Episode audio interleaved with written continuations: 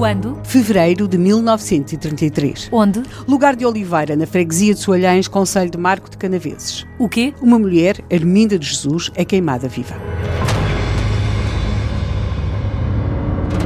E todos lhe queriam bem.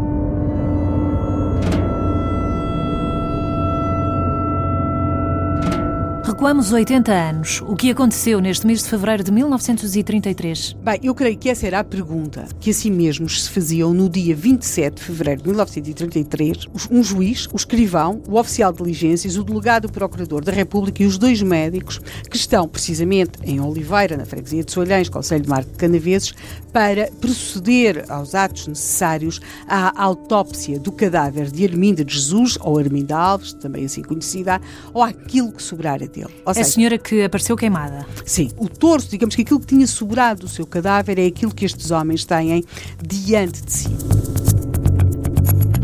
A autópsia tem lugar e as conclusões uh, desse exame, se, e, portanto, era evidente que tinha havido um homicídio, quer dizer, mas as conclusões desse exame são extraordinariamente perturbantes por aquilo que revelam.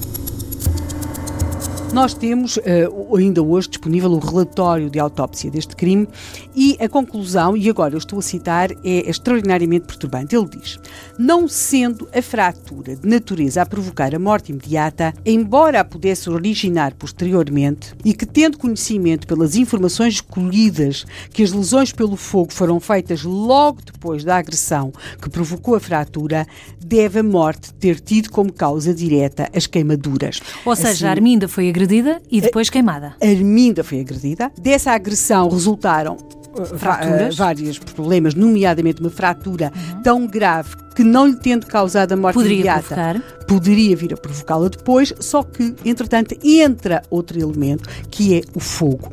E isso é claro no relatório da autópsia. Arminda de Jesus, quando começou a ser queimada, ainda estava viva.